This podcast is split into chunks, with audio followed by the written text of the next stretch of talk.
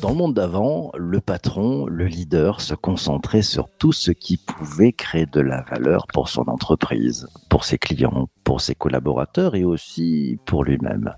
Dans le monde d'avant, les impacts sociaux et sociétaux de son entreprise passaient un peu au deuxième plan et même parfois étaient totalement oubliés. Ce qui comptait, c'était principalement le business, la rentabilité, réussir l'année fiscale et développer le fonds de commerce pour asseoir la solidité de l'entreprise pour maintenant et les années futures. Dans le monde d'aujourd'hui, un leader se doit de penser à la solidité de son business actuel et futur bien sûr, mais il doit aussi penser, manager et agir en leader responsable responsable de ses actes, responsable de son impact à l'intérieur comme à l'extérieur de son entreprise. Mais il se doit aussi d'être conscient et d'agir en pleine conscience, parce que l'impact qu'il peut avoir ne se limite pas à la sphère de sa seule entreprise. L'invité du podcast est aujourd'hui Serge Papin, l'ex-président directeur général du groupe Système U, désormais consultant. Bonjour Serge. Bonjour PPC et bonjour à tous. C'est un plaisir de te retrouver ce matin. Serge, le leadership, on va démarrer par là. C'est quoi ta définition du leadership? La définition, je, je, je crois que d'abord, euh, l'action d'entreprendre euh, doit être le reflet de l'époque. Et on voit bien qu'on est euh, dans un changement d'époque assez profond pour moi, il s'incarne euh, dans euh, trois phrases euh, qui sont la première, c'est la raison d'être de l'entreprise, sa mission.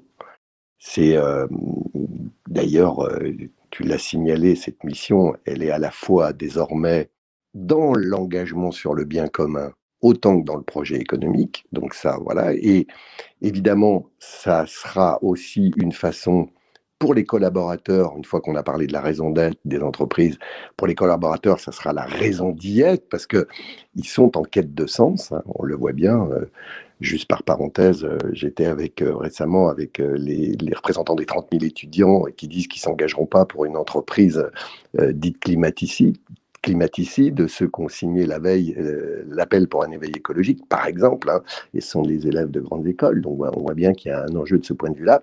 Et enfin, le, troisième niveau, c'est les clients, parce qu'à ce moment-là, eux, ils vont y trouver une raison d'y venir. Donc le leadership, il se construit à la fois dans la mission, un peu différente, qui s'incarne différemment, dans le sens, et en même temps dans l'adhésion pour les clients au projet. Donc voilà, voilà ce qui fera un, bon leadership euh, demain d'une entreprise. On a posé le débat, merci à toi. Euh, alors, on va aller cranter un cran plus loin. Euh, maintenant, quand on parle de leadership responsable, euh, ça résonne comment chez toi? Bah, Ce sont des engagements. ce sont des engagements qui visent d'ailleurs à réconcilier. C'est-à-dire que dans le monde d'avant, pour reprendre ton expression de tout à l'heure, on était plutôt dans le rapport de force, c'est-à-dire dans, dans la loi du plus fort. Et on voit bien que bizarrement, les leaderships maintenant responsables ne sont plus dans ce rapport de force, mais ils sont plutôt dans l'esprit, on pourrait dire, de médiation. Dire le, le leader responsable de demain n'est pas euh, un guerrier combattant, mais il est plutôt un médiateur un médiateur euh, avec ses collaborateurs, dont il est euh, le supporter, dont il est le, sponsor, dont il organise la, fluidité, si je puis dire, et puis un médiateur aussi avec euh, la planète, l'environnement, avec bien sûr ses clients, avec ses fournisseurs, donc tout un écosystème qui est complètement différent de ce qu'on a pu vivre avant, où, comme tu l'évoquais tout à l'heure, les choses étaient plutôt dans une forme de j'allais dire, euh, de brutalité hein, par mmh. rapport à, la façon de faire. Donc, ça veut dire qu'il faut aller, euh, en, tant que leader, en tant que, grand patron, il faut aller chercher d'autres qualités en soi, d'autres qualités auprès de ses équipes? Oui, il faut aller chercher d'abord des engagements qui aient du sens, notamment quand, on, quand il est question des transitions, euh, je pense les transitions écologiques, euh, bon, voilà, c'est quel type d'engagement l'entreprise prend. Euh, si euh, moi, dans mon métier, qui était celui de mettre en marché l'alimentation, c'est quel type d'engagement on prend, par exemple, sur la santé, quel type d'engagement on prend sur la rémunération des agriculteurs. voilà, donc c'est autant de sujets qui n'étaient pas très importants il y a quelques années et aujourd'hui qui sont un marqueur de la responsabilité Donc, euh, on demande des choses complètement différentes. Un commerçant, autrefois, il mettait en marché euh, euh, un peu des choses dont il était un peu attrape-tout. Aujourd'hui, il est capable d'aller voir ce qui se passe au niveau de la ressource, au niveau de la transformation. Et puis, il a un profond respect de, de, de ses clients parce que tout ça fait une espèce de filière cohérente qui va du sourcing jusqu'à la distribution, jusqu'à la consommation. Tu vois des exemples de, leadership responsable dont tu pourrais nous parler? Oui, alors comme ça, des entreprises que je connais, euh, je prends notamment euh, la CAMIF, euh, Emery qui reprend au barreau du tribunal cette belle entreprise et qui du coup en fait un, exemple de, co-construction entre, euh, pour les, je prends par exemple l'exemple des petits mobiliers, euh, il refait faire du mobilier en France, il le co-construit avec ses collaborateurs, des experts, avec les clients, euh, il s'engage avec ces produits-là sur plus de 10 ans, il fait du SAV, donc autant de choses qui n'existaient plus. Et euh, il reprend un leadership, euh, du coup, euh, avec cette responsabilité-là qu'il appuie fortement. Si on prend un autre, l'assurance, regardez la, CAMIF, Pascal Demurgère, qui d'ailleurs a, signé un beau livre qui dont le titre est L'entreprise du, du 21e siècle sera politique au sens de l'intérêt général ou ne sera plus. Et on voit que son leadership à lui, sur, dans l'assurance et à la CAMIF, c'est la bienveillance. Il change complètement. Vous savez, juste pour l'anecdote, on n'a pas beaucoup de temps, mais un jour, il est questionné en convention par une de ses collaboratrices euh, devant tout le monde qui lui dit, alors qu'il a fait l'ENA, hein, c'est, euh, voilà, c'est, euh, et, qui lui dit, mais euh, monsieur de Murger, si vous, dans l'entreprise, si vous mettiez en avant le cœur plus que la raison ou plus que la tête, peut-être que les choses changeraient. Ça l'a complètement déstabilisé. et, c'est, et c'est ça qui a fait qu'il a complètement changé de, de, de, façon de faire. Et du coup, il a eu après, voilà, c'est pas du tout la même façon de parler au syndicat, à l'interne. Et aujourd'hui, on voit que le, côté militant responsable, bah, c'est un vrai positionnement, c'est un vrai leadership. Et puis, je ne veux pas faire le taux euh, promotion de, des années U, mais. Euh, ah, tu peux y aller, allez, c'est cadeau. c'est cadeau, vas-y. Quand, en, 2005, en 2005, avec euh, quelques, un petit noyau dur de collègues, on décide d'enlever les substances controversées après une longue enquête de 90 substances. Quoi qu'on considère comme toxiques, etc., qu'on enlève de nos produits, ça n'a pas été facile. Moi, j'ai eu beaucoup de bagarres à l'interne. J'aurais dit, mais c'est pas notre, euh, notre métier de faire ça, ça va coûter plus cher, etc. Bon, on a tenu les positions, on l'a fait. Et à l'époque, euh, bon, ça nous a permis de garder, euh, avec la marque, avec notre marque, un, leadership sur les produits MDD, alors même que tout le monde cherchait le prix à tout prix. Nous, on cherchait autre chose et ça nous a permis de conforter nos, parts de marché. Donc voilà des petites choses qui, mettent en avant un engagement responsable et qui finalement a une belle réciprocité. Dans tes propos au tout début, tu nous parlais de, cette nouvelle génération pour laquelle euh, la responsabilité de l'entreprise est très très importante. Tu, peux creuser un tout petit peu, ils attendent quoi d'un leadership responsable ou d'un leader responsable? Ben, ils, attendent justement euh, qu'il euh, s'incarne, parce, que l'incarnation, me semble-t-il, est importante aujourd'hui par rapport à l'exemplarité mais qu'ils euh, s'incarnent justement euh, dans cette euh, réconciliation. Il y a la part des jeunes aujourd'hui, j'ai suffisamment de discussions avec eux pour me rendre compte, enfin c'est pas, plus désormais tout le monde sait ça, mais il y a une espèce d'éco-anxiété de l'avenir du monde. Il y a une inquiétude, ce que le philosophe australien a appelé, Albrecht a appelé la solastalgie. Hein, c'est l'inquiétude de l'avenir du monde et tout, tout le monde là, consciemment ou inconsciemment. Donc, surtout les jeunes, si une entreprise qui peut changer les choses, parce que l'entreprise, elle représente la société civile, on voit bien qu'elle a une grande responsabilité demain sur la capacité à changer les choses. S'il n'y a pas des engagements qui rassurent cette génération en disant, bon, bah, ce qu'on fait, on prend notre part sur le fait qu'on va essayer d'améliorer les choses et qu'on n'aille pas tous euh, dans le mur. Et, moi, je vois bien, les, jeunes aujourd'hui euh, sont dans l'attente de cette incarnation-là y compris de la part des patrons. Et je, et je trouve euh, parfois entre nous, hein, le MEDEF, très petit bras sur ces sujets-là, qui sont autant de mobilisations qu'il faudra avoir, si c'est, c'est-à-dire euh, l'entreprise doit s'engager sur le bien commun. C'est indispensable. Et elle ne retrouvera, ou elle trouvera, ou elle construira, elle continuera à construire son territoire d'influence que si elle est forte sur le bien commun, c'est sûr. Tu disais, euh, on en parlait en aparté, les, jeunes sont capables de ne plus d'aller dans des grandes entreprises parce qu'il n'y a pas ce sens. Et, le, leader, le patron de ces grands groupes-là, qui, qui voit euh, cette nouvelle génération de même de super diplômés qui leur tournent le dos, il vit ça comment, lui? Bah, je sais pas, faut qu'ils se posent. Euh, ils sont souvent dans leur tour. Euh, hein, et il faut, ouais, faut qu'ils se regarder hein, combien est-ce qu'il y a des, des, jeunes aujourd'hui disent, hein, ils veulent pas, et c'est pas n'importe qui, hein, c'est des jeunes de l'ESSEC, des jeunes de, de, de, d'HEC, euh, Subdeco, Polytechnique, etc. Ils veulent plus aller euh, bosser mmh. pour euh, Total, par exemple. Hein. D'ailleurs, c'est marrant parce que à propos de leadership, ça m'y fait penser en, t'écoutant. Euh, je relisais à l'occasion d'une intervention que je faisais pour l'ESSEC, puisqu'en 2022, ça va être les 50 ans du discours, et je vous invite tous à le regarder, du discours euh, de Antoine Ribou, 1970, 1972, pardon, aux assises du CNPF à Marseille. Donc ce discours qui s'appelle le discours de Marseille.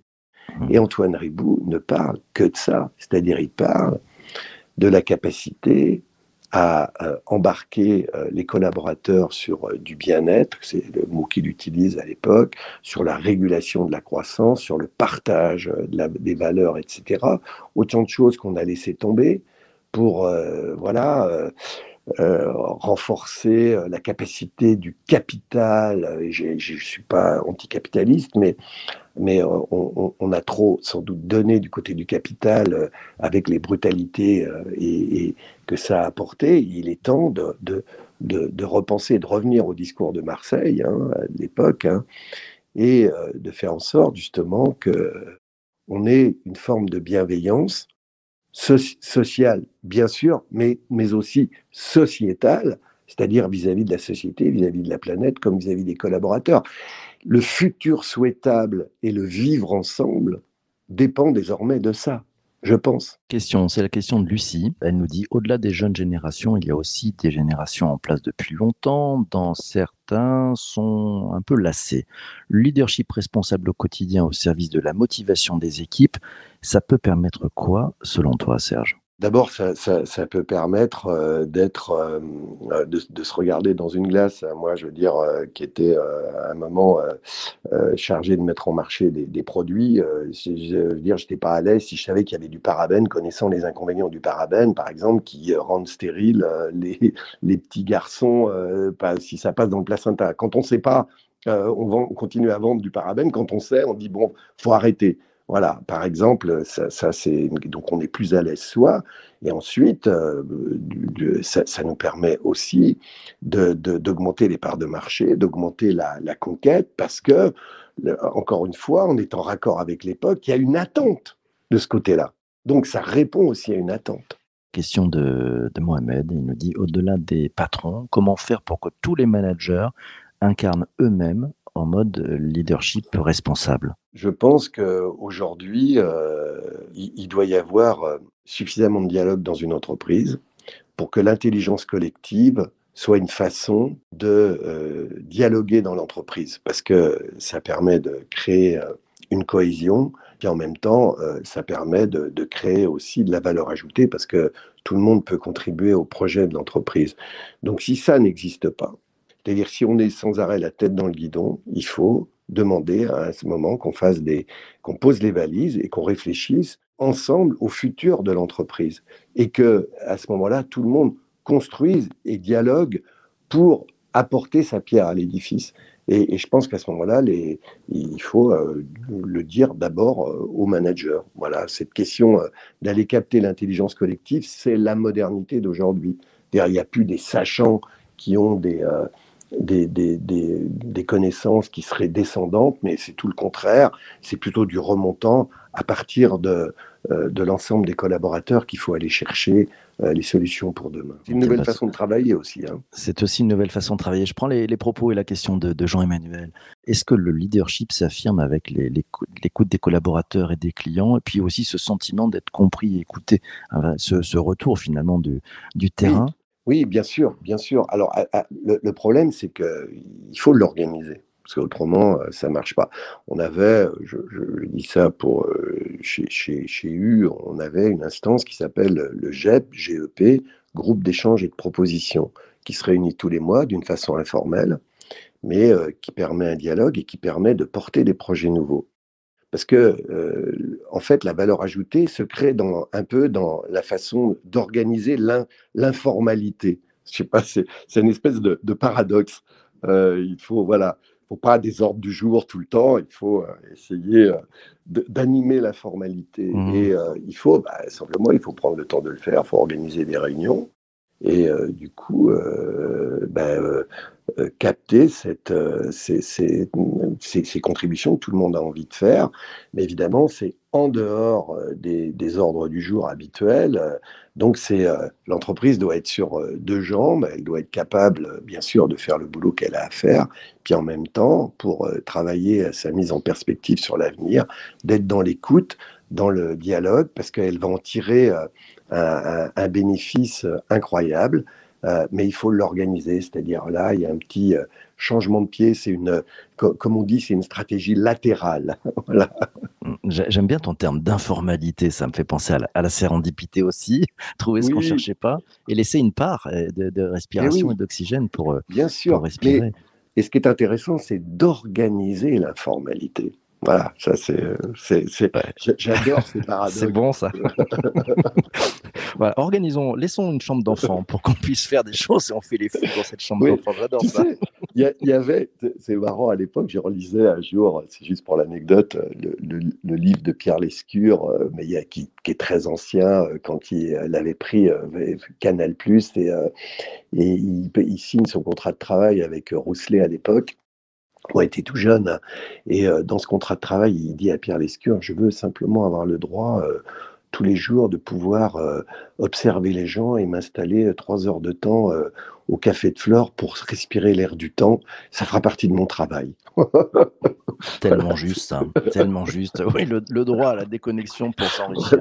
Allez, prendre, je vais prendre la question de, de Fabrice. Comment et jusqu'où une entreprise peut-elle légitimement s'engager dans l'activisme social et environnemental selon toi? Elle doit déjà euh, l'affirmer en termes de vision.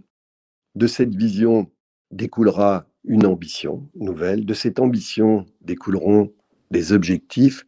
De ces objectifs découleront une feuille de route. donc je dis bien les choses dans l'ordre. Mais il faut déjà l'incarner du point de vue euh, du, patron, hein, dans la vision des choses, et après il va entraîner.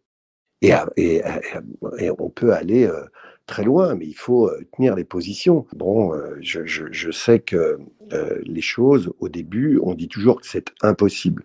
Donc il faut vraiment Là, récemment, je visitais une usine euh, de, voilà, qui, met en place euh, des, produits avec plein de matières plastiques. Et je dis, mais il y a des solutions pour éviter ces, matières plastiques. On pourrait remplacer, par exemple, le packaging par du carton.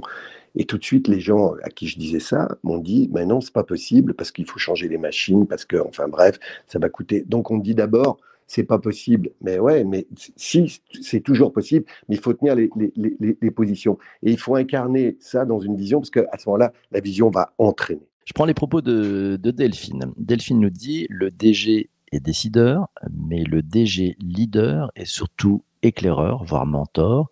Et pour ça, il doit être engagé, société, ADN, valeur, sens, pour être engageant. Être engagé pour être engageant, c'est la clé du succès pour toi? Oui, oui, parce que euh, l'incarnation de l'engagé euh, se traduira euh, par une mobilisation engageante du coup de l'ensemble de ses collaborateurs. Oui, bien sûr, les deux sont liés. Propos de Corinne qui te demande, les mécanismes de motivation sont aujourd'hui bien connus. Que faut-il, à ton avis, développer pour les mettre en place vraiment? Et en fait, il faut accepter peut-être de pas tout maîtriser, de laisser la place et les choses viennent naturellement. C'est une des pistes, ça, Serge? Bah, il faut, changer, par contre, les, mécanismes de motivation euh, qui étaient ceux euh, les plus connus, euh, qui sont issus du projet économique, les bonus, etc. Bon, c'est sûr que peut-être, je ne dis pas qu'il faut les, enlever, mais après, il faut. donc, ça, c'est de la valeur, c'est la création de valeur, mais peut-être qu'il faut les enrichir parce qu'on pourrait appeler une valeur sociétale ajoutée. Hein, et ça, c'est intéressant, c'est qu'est-ce qu'on fait pour accroître la valeur sociétale et à ce moment-là, trouver d'autres processus de, mobilisation que simplement ceux économiques. Il faudra avoir l'économique, bien sûr, mais aussi le bien commun. Tiens, Jean-Emmanuel te dit, il trouve que la voie de la compétitivité est encore trop présente. Les entreprises gèrent les coûts sans pour autant euh, innover ou se repositionner. Est-ce que c'est des interrogations qui préoccupent les leaders, ça? Ouais, mais après, il faut savoir conjuguer des paradoxes. C'est euh, comment euh, euh, être aussi compétitif tout en étant adapté au contexte dont on vient de parler depuis le, le, début de nos entretiens. Je participe à un fonds qui s'appelle Alter Equity. Alter Equity conjugue parce que voilà, ceux qui mettent de l'argent dedans, euh, ils veulent aussi une rentabilité parce que voilà, c'est de l'argent et, et, après tout, euh, c'est euh, pas voilà, c'est c'est pas punitif, hein, voilà. Et en même temps, on investit, ils investissent dans des fonds à impact. Et aujourd'hui, on peut conjuguer l'engagement dans des startups, par exemple, où il va y avoir le fait d'avoir un rendement, et puis en même temps, euh, d'être sur un impact vis-à-vis de l'environnement qui soit positif. Donc ça ne s'oppose pas, forcément. Ça se complète, c'est ça? Ça se complète, ça, se complète, ça, s'enrichit. Ça, se conjugue. Alors bien sûr, il faudra euh, accepter euh, peut-être de vivre des transitions. Ça, c'est très important et souvent les entreprises ne, ne, prennent pas ça en compte. C'est-à-dire, euh, voilà, euh, on ne prend pas le temps de financer parce que quand on veut passer d'un état dans, un autre et respecter les transitions, il faut les financer. Donc, ça veut dire que si on veut garder euh, le leadership pour demain et mettre les choses en perspective, il faudra aussi avoir capacité parfois à, faire en sorte de financer le modèle. C'est le coût de mes pots en carton versus mes pots en plastique. Il faut bien le financer à un moment. Dernier mot, parce que ce podcast touche malheureusement à sa fin. On est très gourmand. On a même dépassé un tout petit peu l'heure. Mais enfin bon, c'est quand même important aujourd'hui. C'est un, sujet très important, le leadership responsable. Ton mot de la fin là-dessus, euh, si tu avais un conseil à donner euh, à un leader pour qu'il puisse passer de leader à leader responsable, tu lui dirais de faire quoi? Il faut qu'il soit à l'écoute euh, de ses équipes, de ces gens. Pour ça, il faut qu'il change complètement, euh, c'est pour rire un peu, hein, sa façon de manager. Il faudrait qu'il pratique le management déambulatoire. Donc le management déambulatoire, c'est euh, d'aller voir les gens, de s'asseoir avec eux, de prendre un verre et de les écouter. Voilà, et il aurait des bonnes surprises parce que tout le monde a, je crois, aujourd'hui envie de contribuer au projet d'entreprise pas mal ce mot de la fin. J'adore le management by wandering around. allez boire un coup, allez boire un coup avec vos collaborateurs, allez prendre un café. Ça va leur faire vraiment du bien et à vous aussi. Mille merci Serge d'avoir été présent ce matin. Merci, c'est un vrai bonheur. Tu as ton rond de serviette euh, pour le petit déjeuner euh, avec les chocs à pic le matin si tu veux revenir. C'est un grand bonheur. C'est la fête. Hein. Merci. Merci aussi à toi d'avoir écouté cet épisode du podcast jusqu'ici. Euh, si tu es arrivé jusqu'ici, c'est vraiment bien. Ça fait du bien pour l'algo de, de, nos amis de Spotify et Apple. C'est plutôt une bonne chose. Si tu es sur Apple, d'ailleurs, n'hésite pas, tu nous mets 5 étoiles, un commentaire en disant c'était top, j'adore ce podcast, ça fait un bien fou. Et puis surtout, surtout, tu ne lâches rien. Demain, c'est la pause. On est le 11 novembre. Euh, on vous laisse ouais, faire un petit peu une grasse mat. Par contre, vendredi, ça sera le débrief avec la rédac et vous allez voir, ça va être passionnant. On reviendra sur toute la semaine, ce qu'on a appris avec nos invités de la semaine. Et puis, on vous donnera un avant-goût du, ouais, du programme de la semaine prochaine prochaine. Vous allez voir, c'est très très riche. Portez-vous bien, surtout ne lâchez rien et surtout, surtout, surtout, abonnez-vous. Ciao, ciao.